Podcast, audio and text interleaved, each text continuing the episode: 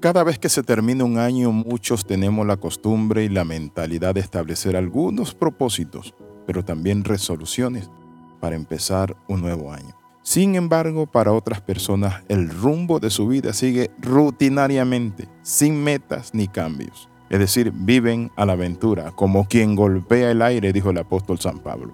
Bienvenido al devocional titulado Un año extraordinario. ¿Quiere usted saber cómo tener un año extraordinario? Hoy vamos a compartir esos principios importantes. En primer lugar, para tener un año extraordinario no depende un tanto al 100% de nosotros, depende también de nuestra unión con nuestro Padre Celestial. Nosotros miramos lo que está enfrente, Dios mira todos los lados, Él mira el plano completo. Por eso en el libro de Santiago capítulo 4 versículo 13 al 14 dice, vamos ahora a los que dicen, hoy y mañana iremos a tal ciudad y estaremos allá un año y traficaremos y ganaremos, cuando no sabéis lo que será mañana, porque ¿qué es vuestra vida? Ciertamente es neblina que se aparece por un poco de tiempo y luego se desvanece. Qué tremenda palabra, que nos reta cada uno de nosotros a tomar en cuenta a Dios. La Biblia dice en Romanos que por no haber tomado en cuenta a Dios, Dios tampoco los tomó en cuenta a ellos en sus planes.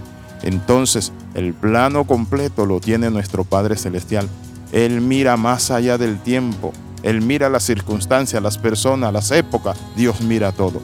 Por eso en el Salmo 37, versículo 5 dice, encomienda a Jehová tu camino y confía en Él y Él hará. Hay otro salmo que dice, encomienda a Jehová tu camino y Él hará que todo te salga bien. Vamos a compartir en este devocional consejos para tener un año maravilloso.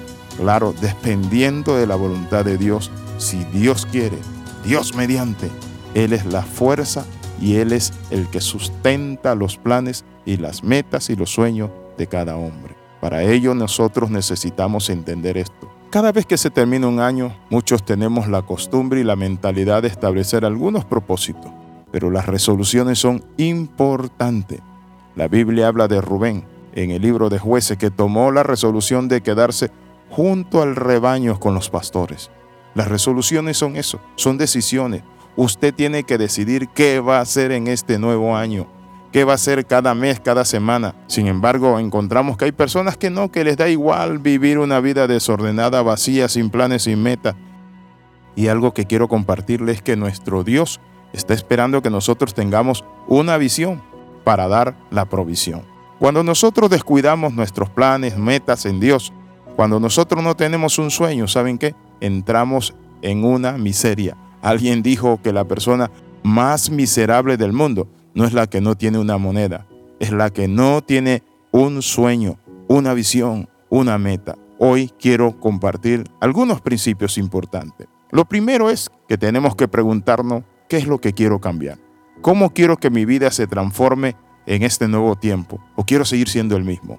Usted rétese para cambiar. ¿Por qué? Porque hay preguntas interesantes que tenemos que hacernos. Y la primera pregunta para reinventarnos es, ¿qué estoy haciendo aquí en esta tierra? ¿Cuál es mi propósito? ¿Solo es para comer arroz, frijoles, tortillas, arepas? No, mi amigo. Es importante que nosotros entendamos que tenemos un propósito porque nos hizo un Dios sabio, un Dios que nos hace para cumplir sus propósitos en nuestras vidas, siempre y cuando nosotros lo tomemos en cuenta. Lo segundo que debo preguntarme es, ¿cuál es mi pasión más profunda? Debo conectarme con esa pasión, con eso que me llama la atención, que está en mi interior y que dice que es lo que debo alcanzar. La pasión es el combustible para lograr sueños y metas, dijo un famoso filósofo. ¿Tiene usted una pasión? Descubre qué recurso tiene a tu disposición para hacerlo realidad.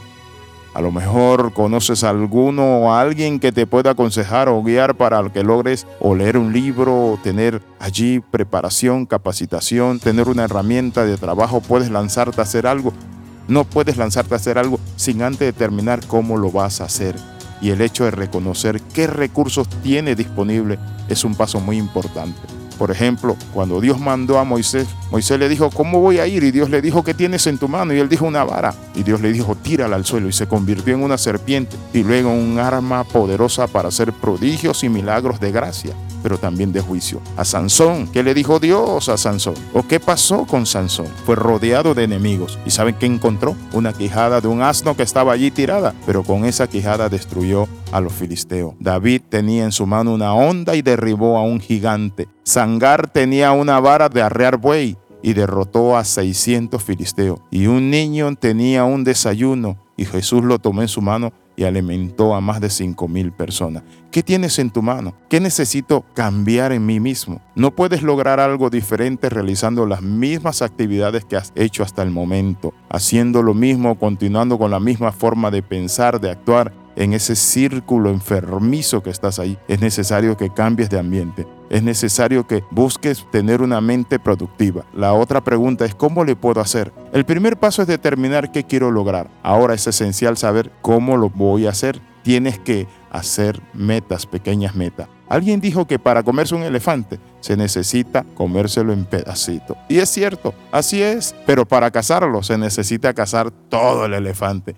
Oramos, Padre, en el nombre de Jesús. En este momento, Señor Padre del cielo y de la tierra, te tomamos en cuenta. Encomendamos nuestros planes, Padre Santo, para este nuevo periodo o tiempo, Señor, que emprendemos en nuestras vidas. Ayúdanos, Señor Padre Santo, a ver como tú miras. En el nombre de Jesús. Amén y amén. Escriba al más 502 42 45 60 89. Le saluda el capellán internacional Alexis Ramos. Nos vemos en la próxima.